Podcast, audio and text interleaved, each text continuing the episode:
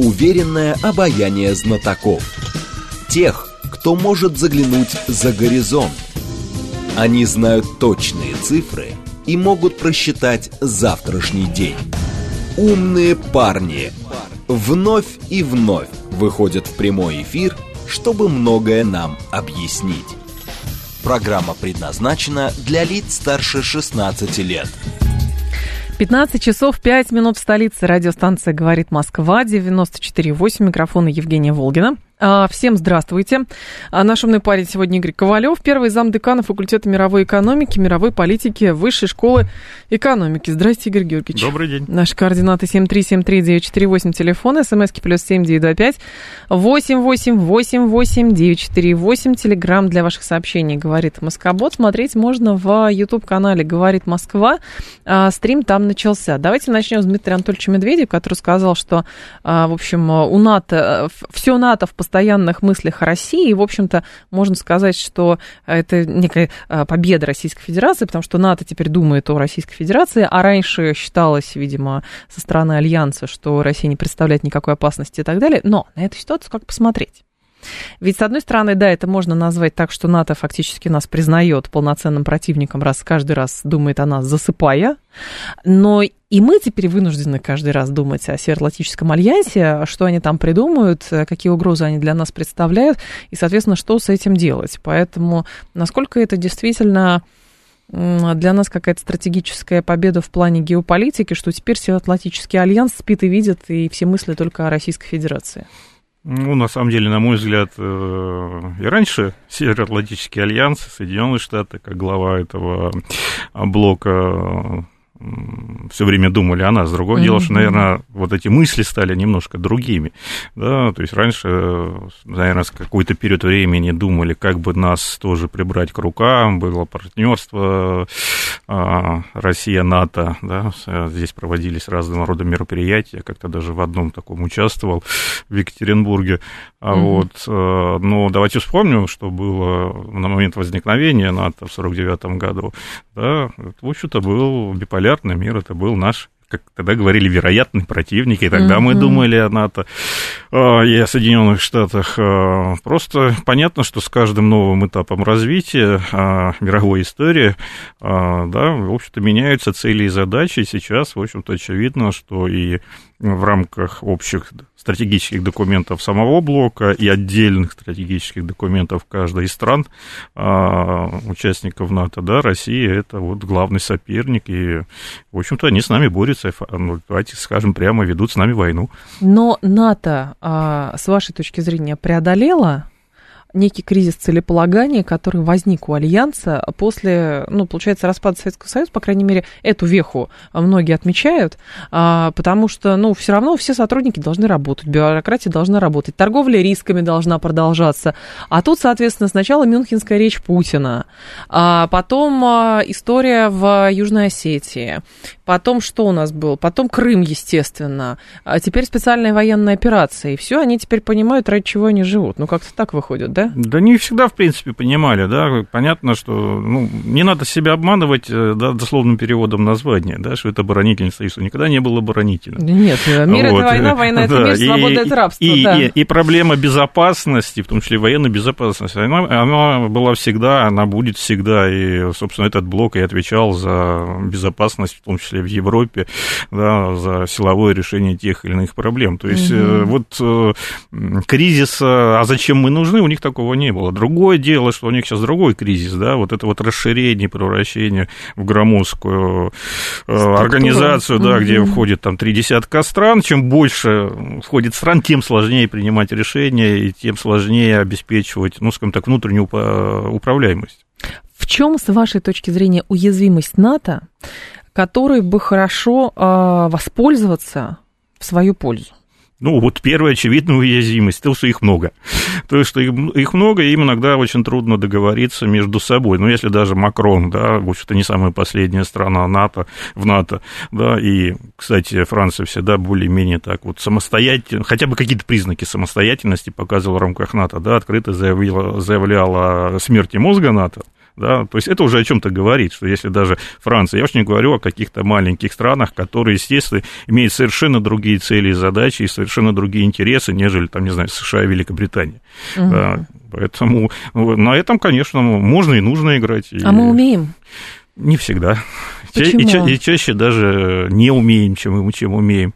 Ну, не знаю, может, потому что такой цели не ставится, может, потому что... Может, мы сибаритами просто привыкли быть. Ну, как-то вот оно все работало. Знаете, как мы просто в эфире к нам приходили, когда дипломаты, а, бывшие, настоящие, и складывалось действительно ощущение из их слов, что сейчас же кризис возник с, значит, работы, естественно, в западных, а, в западных странах, просто вышвырнули оттуда, и все. И проблема, говорит, была в том, что студенты, идя и думая о, о дипломатической карьере, как раз думали о том, что вот оно сложилось все. Мне главное там ГИМО окончить, меня там какой-нибудь, э, значит, аташе куда-нибудь во Францию отправят, а там хорошо, а там потом, может быть, в Германию, а там потом еще куда-то, и я буду там. А теперь, получается, надо же выстраивать отношения вообще по-новому, переучиваться, отправляться куда-то в другие страны, потому что там для сравнения приводили в пример посольство Таджикистана Таджикистана у нас там несколько, там меньше нескольких десятков человек, а посмотреть, сколько американцев, там сто с лишним. То есть, понятно, люди работают. Для людей везде расставлены, у людей везде расставлены приоритеты. А нам этому приходится вот учиться прям с колес, наверное сейчас? Ну, где-то, да, опять же, если мы меняем приоритеты, раньше основной приоритет, все действительно, как вы говорите, выпускники, да... Дипакадемии. Дипакадемии или МГИМО, да, мечтали э, попасть в хорошее посольство западное, да, то теперь, да, этот путь закрыт, нужно искать, да, допустим, идти на восток, а они восток не изучали. Но проблема еще и в другом, что и запад-то изучали не очень хорошо. Проблема качества, то есть найти качественного специалиста, страновика, хорошо знающего страну, это очень большая большая проблема. Это, это, это, это по пальцам одной руки. Вот мы, вот, допустим, по примеру своего факультета могу сказать, мы пять лет мучились, э, подыскивая преподавателя. У нас есть годовые страновые курсы, да, вот по Италии мы лет пять искали подходящих преподавателей, вот, это же не просто, что человек знает итальянский язык, он должен знать историю, он должен знать экономику, он должен знать культуру, то есть э, знание страны, оно очень многопрофильное, то есть нужно знать практически все, а, к сожалению, вот за последние годы и теперь, кстати, эта тенденция усилилась. Вот я очень опасаюсь того, что вот этот поворот на восток, про который только ленивый не говорил, приведет к тому, что мы Запад, специалистов по Западу вообще потеряем. Что сейчас все, все бегут учить китайский язык. Все, все готовы, еще, все готовы изучать, там, не знаю, индонезийский, малайский, какой угодно, а, да, арабский. А, вот, а на Запад уже как-то не очень... Не очень, не, не, не очень привлекает. Ну, английский мы и так все знаем, зачем, да? Вот. Но еще раз, знание Знание языка важно, да, важно, но это мало знать язык, нужно еще хорошо страну знать. А не получается ли, что с той стороны тоже, как оказывается, изучали Россию, но поняли не до конца все. Ведь, по сути, тот клинч, в который мы вошли, это же следствие того, что мы недопонимали, по инерции шли. И они, наверное, в чем-то просчитались, и тоже э, были какие-то шаблоны того, что представляет из себя Россия, и оба обманулись. Да, совершенно верно, я здесь с вами согласен. Опять же, по примеру крупных достаточно таких аналитических центров или мозговых трестов, как их называют. Если раньше в Америке тоже была очень хорошая школа советологов, да, которые изучали. Советский так, Союз, да? Советский Союз. Но когда Советский Союз распался, появилась Россия, то они вроде так махнули. Когда что это Россия, она уже, уже нам не враг, мы победили в холодной войне, мы будем вести с ней как как, э, как с колонией, да, как вот со страной третьего мира. Э, зачем ее изучать? Ну, что скажем, э, то и будут делать. А ну, нет, оказалось.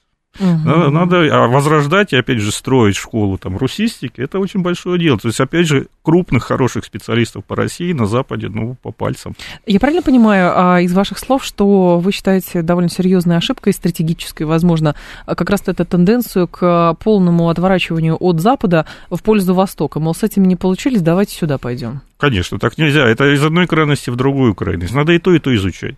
Мир большой. Многогранен. Мир многогранен. Он разный. И, ну, как полностью отвернуться от Запада, извините. Ну, у нас культура во многом западная. Сейчас да. мы говорим, что это было помешательство, и все это, в общем, не то. Мы европейцы, мы Евразия, поэтому герб у нас соответствующий. И работать мы должны и в ту, и в другую сторону. А вот э, так вот э, перекосы туда, перекосы. Ну, это, конечно, конечно, в нашей традиции, если вспомнить еще советскую историю, но это не лучшая традиция. Я, я бы от этой традиции избавлялся. Ну, а какие сейчас у нас, хорошо, остаются точки а, соприкосновения, помимо, я так понимаю, двусторонних контрак, а, контактов по линии спецслужб, которые, насколько я понимаю, у нас все-таки есть по линии Министерства обороны, вот, а, чтобы пытаться понять что происходит, может быть, как-то договориться, потому что, ну, к сожалению, а та риторика, та лексика, которая стала использоваться довольно высокопоставленными людьми в отношении, значит, этой конфронтации с Западом, ну, это какой-то, знаете, как вот во дворе собрались, а, там, ты дурак, нет, ты дурак, и все, и какую-нибудь поножовщину готовы устроить, но тут, правда, за спинами этих людей миллионы других людей, а, вот, которые не приветствуют риторику «весь мир в труху», ну, как-то так. Вы совершенно правы. То есть э, здесь еще речь идет о том, что есть большой разрыв между современными западными элитами и гражданами. Есть большой запрос на новые элиты, но пока этот запрос не реализован, пока новые лидеры а, более адекватные, скажем так, или хотя бы понимающие, что, так, что такое национальный интерес, да, ведь сейчас мы во многих странах Европы не видим таких политиков, которые готовы, что называется, брать под козырек и выполнять любые приказы, которые поступят из Вашингтона. Вот, ну, не надо еще раз путать э, страны, граждан, да, с их лидерами. Лидеры уходят, а страны остаются, культура остается, наука остается. То есть здесь нужно искать точки много чего, конечно. И, кстати, очень часто, давайте вспомню советское время, когда э, у нас были периоды оттепели, были периоды обострения отношений, но всегда вот э, после обострений, восстановления э, каких-то, ну, более-менее нормальных отношение, оно шло через что? Через э, культуру, через гастроли, через обмен студентами, э, выставками и так далее, и так далее. Да? А дальше уже подтягивались дипломаты, приезжали какие-нибудь лидеры оппозиционных партий, а там, вот, глядишь, уже приезжали лидеры Но правящих кажется, партий. что не было такой вот прям совсем глобальной попытки культуры отмены а, в отношении России, потому что, ну хорошо, боролись между собой центры силы в виде, значит, Вашингтона и а, Советского Советского Союза, там же были еще европейцы, но при этом и тем и другим было любопытно, а что происходит. Поэтому там ездил ансамбль Игоря Моисеева, поэтому были там, гастроли другие, поэтому читали русскую классику, ставили, сейчас тоже и читают и ставят. Но по факту вот эта эмоциональная тенденция, а давайте попробуем Российскую Федерацию вообще стереть с карты мира и не замечать, что она есть, а кажется, что это гораздо серьезнее, наверное, и как-то обостреннее, чем было? Или же это наше а, восприятие текущего момента через, там, не знаю, телеграм-каналы, что на самом деле все не так? Нет, ну, почему не так? То есть то, так. То, то, что пытаются отменить, и да, некоторые деятели, опять же, не все, но некоторые деятели э, это заявляют и даже предпринимают какие-то действия, ну да, это есть. Но, во-первых, не надо уподобляться. Им же и, ага, вы, вы запрещаете, там, не знаю, Пушкина, а мы давайте в ответ запретим Шекспира. Ну, это глупость. Да, э, и Пушкин, и Шекспир одинаково важны для мировой культуры, и э, не, не надо их запрещать угу. ни, ни, ни в Англии, ни в России, ни, нигде. Вот, поэтому во-первых, так делать не надо, во-вторых, это и невозможно сделать. Ну, я, я себе не могу себе представить, чтобы, там, не знаю, во Франции, там, не знаю, отменили русский балет, да, потому что вот как же это же французское? Нет, помните да? а, директора оперы Ласкала, театр Ласкала, uh-huh. которого а, пытались уличить в том, что он, значит, Путина поддерживает из-за того, что он Борисом Годуновым открывает сезон. А он говорит, что, простите, русская классика – это вневременной феномен, э, феномен, поэтому, извините, я буду ставить то, что, то, что считаю нужным. Ну вот. Это так было. Ну хорошо, а какие, э, с вашей точки зрения, тогда усилия нужно с нашей стороны принять, чтобы хорошо зайти через эту мягкую силу? Была очень любопытная статья. А что так смеетесь на слово мягкая сила? Тяжелая сила у нас есть, это мы уже видим. Вопрос мягкой, потому что была большая статья интересная а, Дмитрия Поликанова, замглавы Россотрудничества на сайте Совета по международным делам. И там он прям очень подробно на там, десятки листов все это разложил. И говорит любопытно, что там Толстой, Достоевский, Рахманинов, Чайковский, Островский, Чехов, имена такого порядка невозможно вычеркнуть вообще. В то же время для нового поколения требуется актуализации именно с точки зрения подачи, донесения смыслов, того, что из себя сейчас представляет Российская Российская Федерация. А мы, значит, взяли эти чемоданы с Толстым, Достоевским, Чайковским, Рахманиновым и понесли дальше. Так это и так все знают. Вопрос дальше, что мы из себя представляем и как мы должны себя позиционировать. Мы должны себя позиционировать как отдельное э, суверенное государство со своими принципами, со своими целями, со своими идеалами, и эти идеалы отстаивать. Тут, опять же, да, угу. мы говорим, никто не ставит задачу, да, там, не знаю, пропагандировать, не знаю, Достоевского. У нас, к сожалению, тоже многие не читали Достоевского. Это при, том, что, при, том, что, при том, что у нас его никто не запрещал, да, то есть э, здесь нужно проводить ту политику, которую мы считаем нужным, и придерживаться тех ценностей, которые мы считаем нужным. Если нас не устраивают какие-то западные цены, ну, не устраивает, и мы их у себя не культивируем, но еще раз запрещать э, те достижения, которые уже есть и которые все, всеми признаны, ну, было бы глупо. А как вы видите текущий конфликт? Это действительно на столкновение ради э, распределения экономических благ, а, борьба за ресурсы, или же это что-то такое экзистенциальное, как это, неолибералы со своей жуткой повесткой и, соответственно, остальной консервативный мир, э, который все это не приемлет. Ну, это очень сложное понятие, да, кто такие неолибералы, что такое консервативный мир, учитывая, что и либерализм, и консерватизм родился, кстати, на Западе, да, а не в России, как идеологические течения. А, здесь всего понемножку, и в том числе, да, столкновение каких-то неприемлемых новых ценностей, которые получили широкое распространение, большую поддержку на Западе, и отсутствие, да, таких э, а, идеалов в нашем понимании, это столкновение столкновение культур, столкновение мировоззрения, менталитета, в конце концов. Э, вот здесь очень многослойная проблема, на мой но, взгляд. Но есть проблема действительно в том, что с стороны Запада есть определенный кризис того, что э, за 30 лет после развала Союза, после там окончательного уничтожения Югославии, э, оказалось, что как бы вот она, это единственная страна, Соединенные Штаты, и все остальные должны подчиняться, и как будто это статус-кво. Но были и другие процессы. Россия как-то более-менее очнулась, Китай подрос, там, Индия тоже, другие страны начали заявлять о себе. А нас так не устраивает. Вот. А, и, соответственно, возникает вопрос, а, вас так не устраивает? Хорошо, но нас не устраивает, что вас это не устраивает. Поэтому мы будем дальше бороться за то, чтобы быть, вот это, сохранялось вот это единоначалие. И, видимо, чем агрессивнее политика продвигается, тем, наверное, значимее э, для них э, вот этот стремительно меняющийся мир. Но вопрос, как с этими людьми так-то договариваться? Мне кажется, честно говоря, это разговоры в пользу бедных, когда говорят, давайте мы дождемся кризиса в Европе. Там еще беженцы, значит, сейчас понабегут очередные сенегальцы с автоматом автоматами и с кинжалами, вот, как уляжется шторм на Средиземном море. Потом, значит, э, Шольца тоже сметут, э, там еще кого-то сметут, придут какие-то народники, и мы-то тогда с ними договоримся. Вспомним былое. Да нет, ну, конечно. Не будет этого. Да. Э, в традиции нашей культуры не ждать милости от природы, как известно. Да, а все-таки нужно, нужно чего-то делать. Если просто ага. сидеть и ждать, то не дождешься.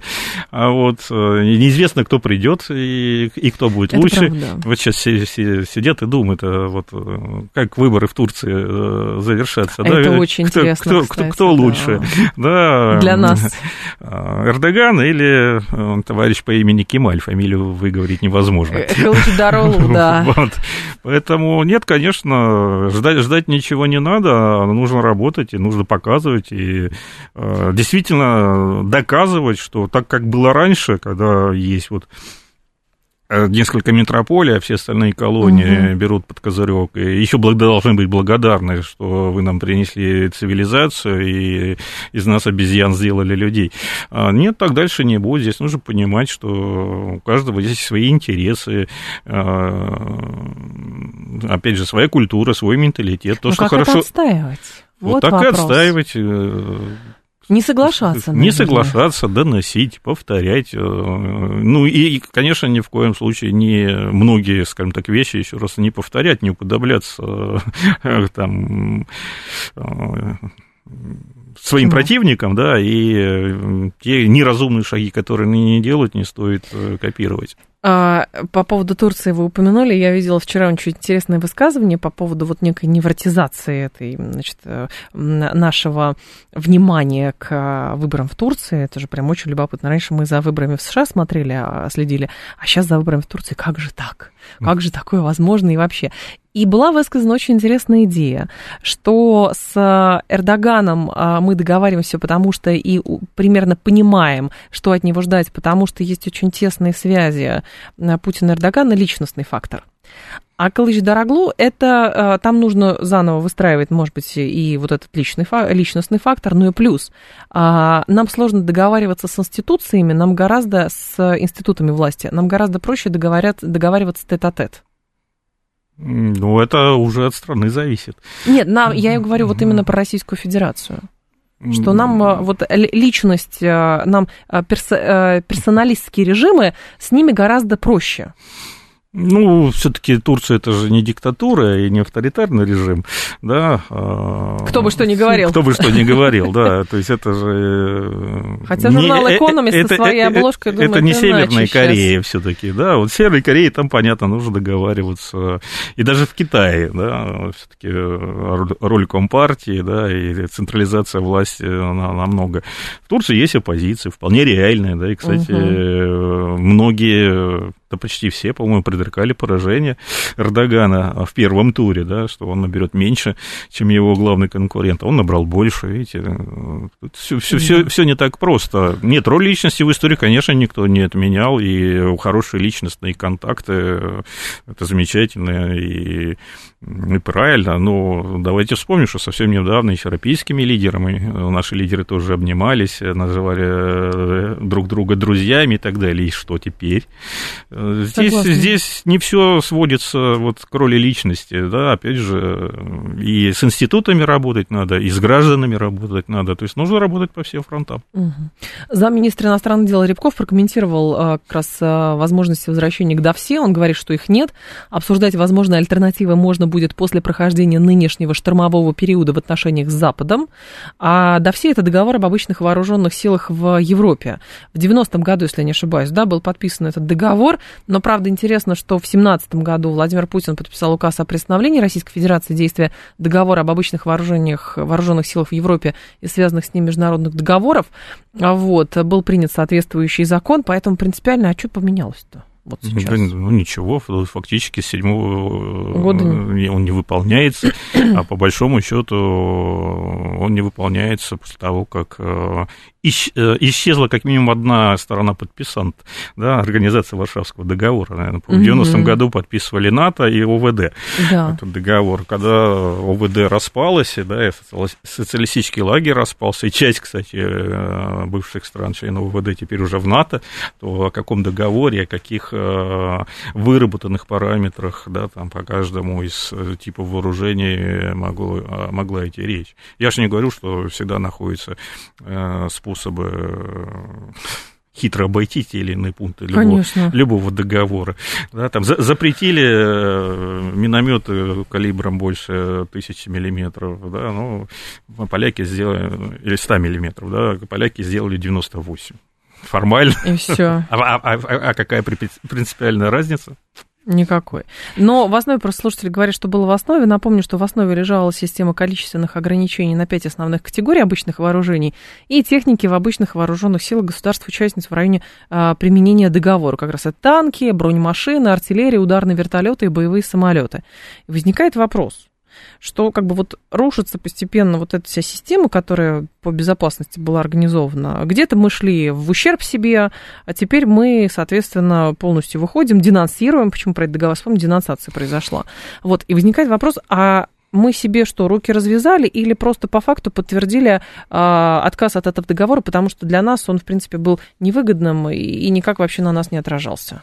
Ну, сам факт принятого решения, да, на мой да. взгляд, это в большей степени, опять же, демонстрация того, что у нас еще есть какие-то надежды на то, что сохранится а, то, что называется международное право. Угу. Что мы формально выполняем а, нормы международного права и, в общем-то, надеемся, что оно все-таки будет существовать, а не только числиться, что называется. Оно есть?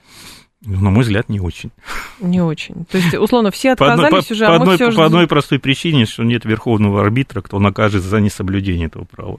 Что все остальное право, если вы его нарушили, да. это наказуемо, вас кто-то накажет, какой-то суд, а здесь нет. Ну, а по сути, получается, сейчас просто работает право сильного. Кто, да. кто успел, кто первый встал, кто решился на что-то, на дерзость какую-то По большому счету, да. И все. Ну хорошо, а как э, долго может продолжаться вот эта эскалация ради деэскалации? Это же так, по сути, выглядит. Это же пришло Ну, на по- смену Да, международному пока, праву. Да, пока то международное право, которое было выстроено вперед э, да, биполярной системой, э, не заменится другим правом, да, соответствующим нынешним реалиям. А для этого сначала должны окончательно сложиться нынешние реалии. Да. Вот какой будет новый много Полярный или... ну, многополярный, неправильно говорить, да, по полюсов всего два, как известно, да. а, а, Многосторонний мир многосторонний, такой. да, многосторонний. Попытаемся мы эту дипломатическую терминологию параллельно в эфире а, с Игорем Георгиевичем как раз выработать. Игорь Ковалев с нами, первый замдекана факультета мировой экономики, мировой политики Высшей школы экономики. Новости мы продолжим.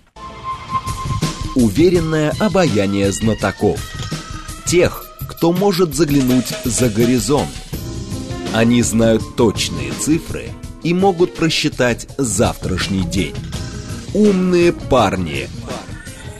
15.35 в столице. Программа «Умные парни». Мы продолжаем. Игорь Ковалев, наш умный парень. Сегодня первый зам декана факультета мировой экономики, мировой политики Высшей школы экономики. А, так, если бы НАТО не считало нас противником, его бы, в принципе, не создавали. Нет, на тот момент, конечно, естественно. Вопрос кризиса, который любая организация все равно, а, с кризис, с которым любая организация может так или иначе сталкиваться, потому что она должна постоянно продуцировать какие-то смыслы, вот, а тут, соответственно, сама история ей эти смыслы подкидывает. Ну, вот как-то так выходит. А, так, еще кто-то писал из слушателей, не помню, потеряла я это сообщение. Смотрите, а, есть а, любопытная тема еще, это турне Зеленского по Европе, которое закончилось в Великобритании. К приезду украинского лидера было приурочено еще объявление канцелярии британского премьера о намерении Лондона поставить в ближайшие месяцы Киеву сотни дополнительных зенитно-ракетных комплексов, беспилотных авиационных систем, в том числе сотни ударных беспилотников большой дальности, действия с радиусом более 200 километров. Почему-то есть некоторые ваши коллеги, которые, анализируя вот этот визит Зеленского, с одной стороны говорят, что, конечно, Зеленскому нужно постоянно о себе напоминать, чтобы не уходить с повестки. Вот. А жена его, оказывается, стала его якобы спецпредставителем, и теперь она встречается с, с президентом Южной Кореи. Вот, это Рейтер сегодня написал, очень интересно. А с другой стороны, как будто бы британцам нужно было в пику действовать а, французам, которые пытаются каким-то образом, видимо, то ли денег не хватает, то ли еще что-то, а, ну, а, притушить эту тему с Украиной. Вот, но не знаю, честно говоря, где здесь зерно. Если мне кажется, что Европа ни в коем разе не устала от того, чтобы помогать Украине. Ну, Европа, конечно, устала от того, что помогать э, Украине, и те средства, которые выделяются на содержание Украины, а Мгм. здесь речь идет не только о военной помощи и поставка там, боеприпасов, вооружений, э, техники и так далее, да, но фактически все население Украины содержится за западные деньги, да, там собственной экономики уже практически нет. А, и чем дальше идут военные действия, тем меньше шансов на то, что там вообще что-то останется. А, Это первое. С другой стороны, конечно, вот эти деньги, которые выделяются на содержание Украины, Европе бы сейчас не помешали. Не самая замечательная у них э, Ситуация. ситуация в экономике, Мгм. хоть официально и заявили, что им удалось э, избежать рецессии. Ну, это технический момент, да, но там роста большого экономического нет. А Спада, сокращения цен на энергоресурсы тоже нет и не будет. А, Поэтому, в общем, наверняка есть куда потратить эти э, деньги а, для исправления там своих проблем и решения своих э, кризисных моментов. Но, с другой стороны, в данном случае, конечно, политическая задача у Европы гораздо э, приоритете гораздо выше, чем экономические. И они действительно будут и дальше помогать, э, ну, как они говорят, сколько потребуется. И то есть здесь вопрос идет о том, ну, у кого больше ресурсов, кто вот это вот ресурсное противостояние выиграет, потому что мы для нынешней Западной Европы, точнее, для нынешней элиты Западной Европы, мы действительно такой враг, с которым, в общем-то, они будут бороться, э, что называется, до последнего. Враг, с ко- которого, э, как бы вот вопрос цели, враг которого нужно прям победить и желательно уничтожить, чтобы напоминания не было на планете Земля, или э, что-то вот ослабить настолько, чтобы там никто носа не смел э, показать еще лет 50. Ну, конечно, желательно победить. Ну, как минимум, да, второй вариант ослабить, чтобы Мгм. мы, как там в 90-е годы, да, в общем-то, Себе, да, да, радостно со всем соглашались и благодарили, и говорили, ой, спасибо, что вы нас колонизировали. А вот, но здесь надо напомнить, что это же не первая попытка, и не вторая, и не третья. Мы каждое столетие сталкиваемся с нашествием Запада. Это правда, есть такое, но... И, и как-то пока еще никто не победил. Не, ну Советский Союз-то развалился же. Хотя не все говорят, что вследствие гонки вооружения, а он развалился еще по каким-то внутренним ну, Советский, причинам. Да, Советский Союз больше развалился по внутренним причинам, а вот военным путем пока еще никто не побеждал Россию. А вот интересно, не, не было бы асимметричным ответом на это противостояние? А, это как раз закрепление на, в, в, там, в других регионах или урегулирование ситуации в третьих регионах. Очень любопытную мысль вчера высказала востоковед Ирина Геворгян у нас в эфире. Mm. Она говорит, что вот даже на примере э, Ирана и Саудовской Аравии, которых помог помирить Китай. Страны, через десятилетия противостояния в какой-то момент поняли, элиты решили, что взаимодействовать в нынешней турбулентной ситуации гораздо выгоднее, чем а, постоянно находиться на грани взаимного уничтожения. Если Российская Федерация умудриться подобрать какие-то механизмы, чтобы урегулировать все спорные вопросы на постсоветском пространстве, то это будет хорошим асимметричным ответом на соответственно, ту политику, которую проводят западные страны. Ведь, по сути, после развала Союза, как раз все эти там Карабах, Приднестровье и прочее, прочее, прочее, далее вдоль южных границ России можно вспомнить. И это было очень хорошим методом для Соединенных Штатов Америки продуцировать вечный кризис, чтобы Россия не могла отвлекаться на какие-то другие моменты.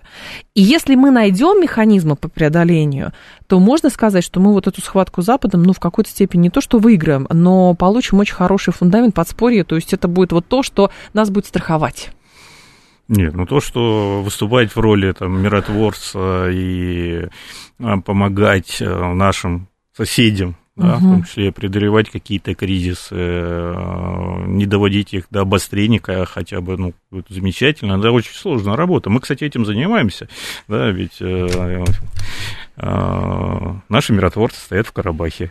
Да, да наши как ми... бы там какие экологи не пытались да, их на, провоцировать, на, но на, Наши миротворцы были... Э, стоят в Приднестровье. Э, стоят в Приднестровье, да, они были в 2008 году в Абхазии и Южной Осетии. В Грузии, что сейчас интересное да. происходит. Так вот, смотрите, да, смотрите, Грузия, а, а наш, не наш союзник.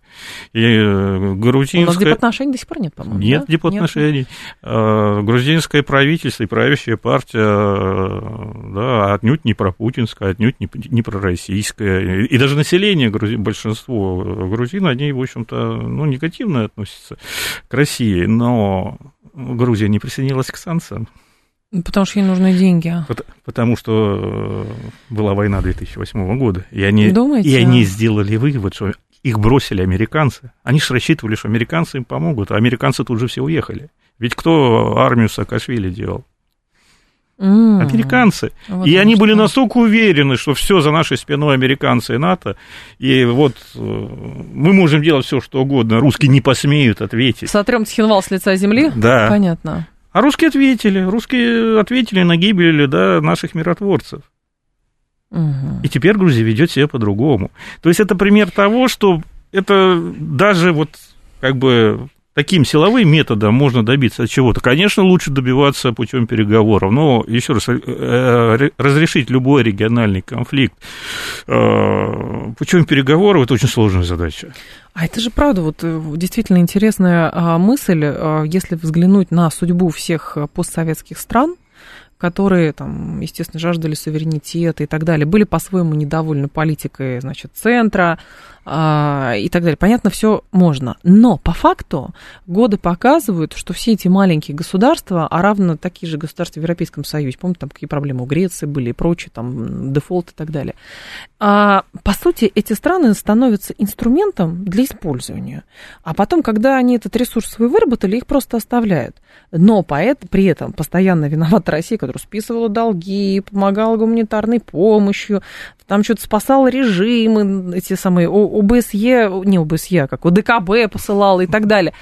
Ведь, по сути, получается, что эти страны а, в большей степени им нужна Россия, и России они нужны. И мы возвращаемся к тому, что было, значит, э, при царе. а когда заключались какие-то договоры, потом это была общая империя, как ни крути, все равно все друг с другом связаны. Да, безусловно, все связаны, и, опять же, это очень сложная штука, да, как э, формировалась и, там, не знаю, развивалась mm-hmm. любая империя, кстати, американская то же самое, и здесь очень много сложностей, да, вот то, о чем вы говорите, да, а что, Украине мы не помогали? Еще как. Еще как помогали, чем ответили, да.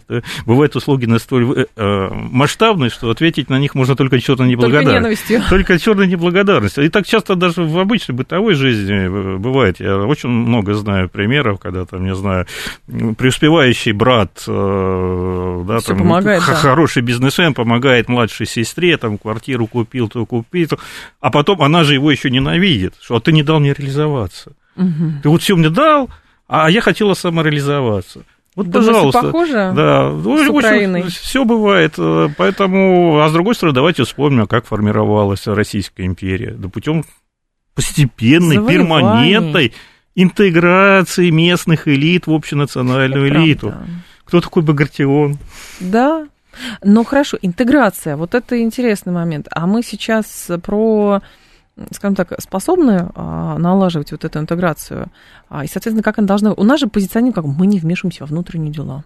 Ну, Но это... в Советском Союзе был университет дружбы народов, который я люблю всем сердцем, который я сама окончила, который заходишь в центральное здание, и там вот прям батарея висит вот этих вот всех а, лидеров разных стран, которые учились в университете. Это же горизонтальные связи. Ровно тем же самым занимаются Соединенные Штаты, когда они выстраивали европейскую элиту, плюс элиту, значит, в других странах, в арабском мире. Они все учились или проходили практику европейских в американских институтах, вот они, горизонтальные связи. Он говорит, нет у нас никакого вмешательства. Но вмешательство не, не имеется в виду, что пришел, печеньки раздал, и вот так тоже работает, как выясняется. Но, правда, профит от этого, конечно, временный очень. А, наверное, это все нужно переосмысливать, я так понимаю. Ну, первое, не верьте тому, кто сказал, что кто-то никуда-то не вмешивается.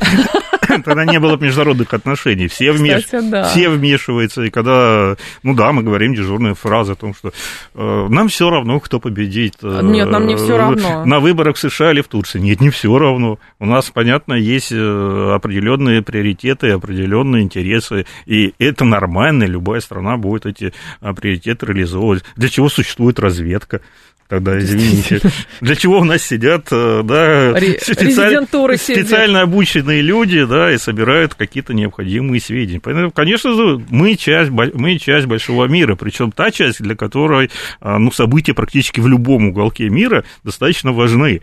И, а, да, если есть малые и там средние страны, которые в силу, опять же, своих масштабов, ресурсов, угу. да, исторически вынуждены искать, кому из более сильных прислониться, вот к нам или к Евросоюзу, к нам или Евросоюзу, да, ведь посмотрите, ту же Польшу, да, и, и другие страны Центральной и Восточной Европы, у них же часто вообще государственность пропадала.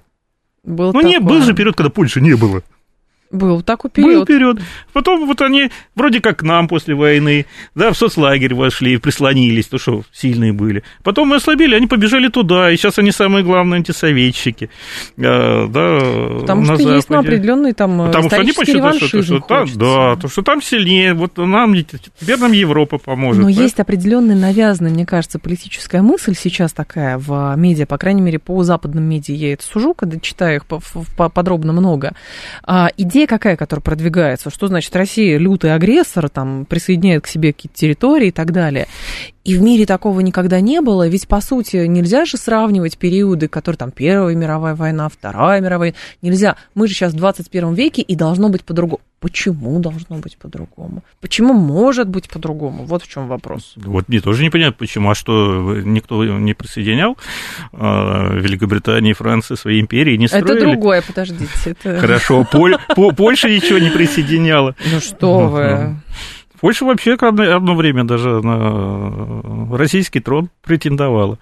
Кстати, да. да. Ну, это же когда было там 500 ну, лет назад, ну, а как да, же... То есть тогда было можно, а сейчас нельзя. А почему-то считается, что вот должно принципиально а, что-то а поменяться? Когда, а когда в Польше всерьез обсуждают, э, как, как э, Западную Украину присоединить? А как она это Калининград сеть, переименовала? Это, это же сеть... А, ну, это вообще... Это вообще можно. они Калининград?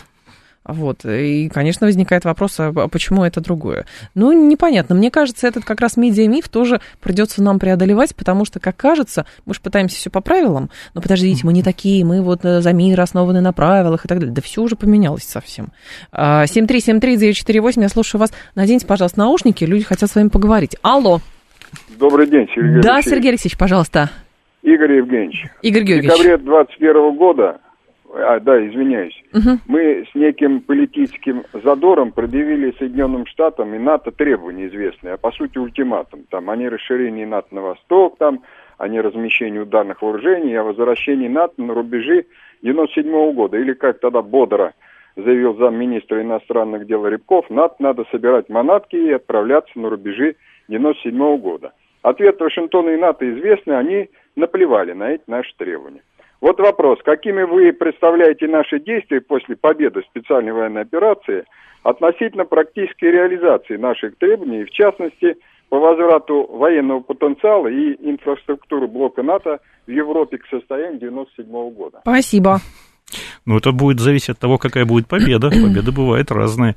И никто Что не... объявит победу? Да, никто не говорил, э, где закончится, допустим, специальная военная операция. Не перерастет ли специальная военная операция во что-то другое.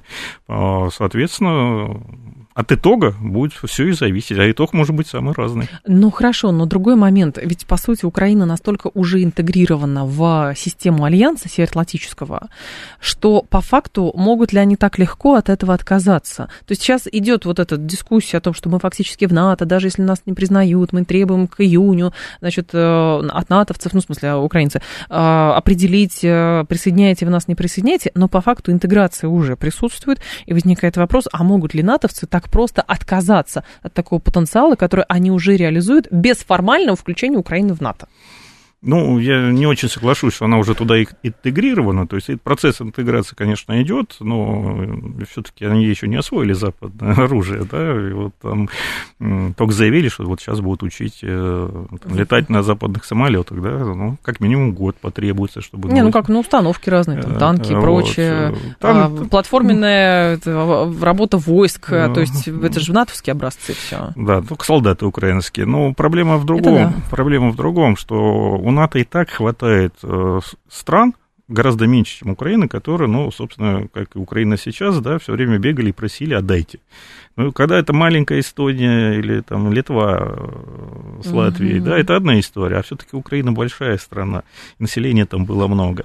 А сейчас это Сложно еще это а сейчас да? это население еще в значительной степени сбежало в Западную Европу, вот, а то, что осталось, нужно содержать и кормить. И сейчас... Э, так НАТО это не про то, чтобы кормить, НАТО это же про другое. А НАТО про то, чтобы воевать, но и э, ценность Украины для НАТО в чем была? Именно в людской силе. Ну, кошмарить а, а Россию людско... заодно. А, да, не, в людской силе. То есть это война НАТО, но силами украинцев, да, на поле боя. Так. Да, оружие сейчас уже, ну, советское там все перемололи, угу. сейчас начинают поставлять западное, да, вот его нужно действительно освоить, его нужно туда, научиться им управлять, но воюют в основном украинцы, да, есть наемники, но они же не большую часть составляют э, армии, Войско ар, имеете в виду, да. армии ВСУ. Вот, поэтому пока единственная ценность э, Украины для НАТО это вот наличие живой силы, которая mm будет воевать на поле боя. Как только Украина перестанет представлять такой интерес, то... Думаете, а переработают и все? Ну, а кто будет? Что, что французы поедут воевать за, за Киев? Ну, хорошо, а как же объяснить тогда, подождите, э, пополз... Э, опять же, вот это Сами НАТО говорили, что мы не будем воевать. Инфрастру... Ну, это мало ли чего не говорили. Там же отстраивание инфраструктуры, э, заполнение заказами, загрузка заказами военно-промышленного комплекса, вот этих всяких сталелитейных заводов и прочее. Э, французы сказали, что мы там отстраиваем железную дорогу нашу на восток и так далее. Это не подготовка к большому столкновению, когда у Украины сил не останется? Ну, прежде всего, это, конечно, попытка заработать и частично решить свои экономические проблемы. Не первый раз в истории война Является двигателем прогресса. Угу. Да? То есть это государственные заказы. Вот это искусственное взбадривание экономики, а военная экономика всегда тащит за собой все остальные. Да, вот сами сказали, железная дорога. Раз ну, железная да. дорога, значит что? Нужна соответствующая инфраструктура, подъездные пути, опероны, локомотивное депо, где будут э, да, ремонтироваться вагоны, ну и так далее, и так далее. Да? То есть это такой очень... Да, а, а, американцы когда стали вот реальной мировой державой? Сначала после Первой мировой войны, потом, потом после Второй. второй. То, что они, они одни из немногих, у которых плюсов было гораздо больше, чем минусов вот этой войны. Но там же немножечко другая история была, что, да, снабжали, значит, Европу а, голодную, холодную после э, войны деньгами, но в обмен на то, что там где-то сталелитейный заводик закрылся, где-то еще что-то. Ну, вот план Маршала был. Сейчас вы считаете, что они готовы на это? Нет, Какой-то ну, план Маршала новый для европейцев? План для Украины? План Маршала не для европейцев был. Ну, для себя, понятно. Для себя. Они таким образом решили проблему послевоенного перепроизводства. Они же не столько деньгами помогали, сколько продуктами питания и то, что лежало на складах во время mm-hmm. войны. Истекал срок годности. Вот. Плюс, опять же, получили доступ э, на европейский рынок. А, то есть в гораздо большей степени они решали свои проблемы. Плюс, конечно, решали проблему не дать Западной Европе попасть под э, крыло Советского Союза. Я напомню, там очень сильные компартии были, которые вполне мирным путем могли перейти к власти в Италии и во Франции. Но я думаю, что они, да, сделали сейчас свои выводы. Именно поэтому американцы пытаются через страны Большой Семерки, насколько я понимаю, продвинуть вот этот э, проект, э, где обяжут страны семерки, европейские, да, страны семерки, правильно, не возобновлять а, поставки российских энергоресурсов, если ситуация поменяется. То есть, вот, э, как бы... Так они изначально только... это продвигали. Нет, здесь они законодательно хотят закрепить, потому что mm. европейцы как говорили, ну, вот какие-то веточки остались, видимо, думая, что когда можно будет, мы снова вернемся э, к прежней теме, за исключением Северных потоков-2. А здесь американцы жестко требуют, чтобы вы еще законодательно через большую семерку должны будете сами себе путь к отступлению отрезать, все мосты ну, сжечь. Так это изначально и стояло. Давайте вспомним, что санкции когда начались? В 2014 году. Кто, да. кто инициировал? Соединенные Штаты. Кто основную массу да, санкционного давления на Россию? Европейцы. Европейцы. А теперь посмотрим статистику. В 2015 году товарооборот США у России растет, а с европейцами падает. Mm, вот оно что, как сложно все. А, Игорь Ковалев был с нами, первый зам декана факультета мировой экономики, мировой политики Высшей школы экономики. Игорь Георгиевич, спасибо, ждем вас снова. Далее рубрика у нас «Анатомия Москвы», потом новости, потом Юрий Буткин. Да, завтра с вами прощаюсь. Всем хорошего вечера.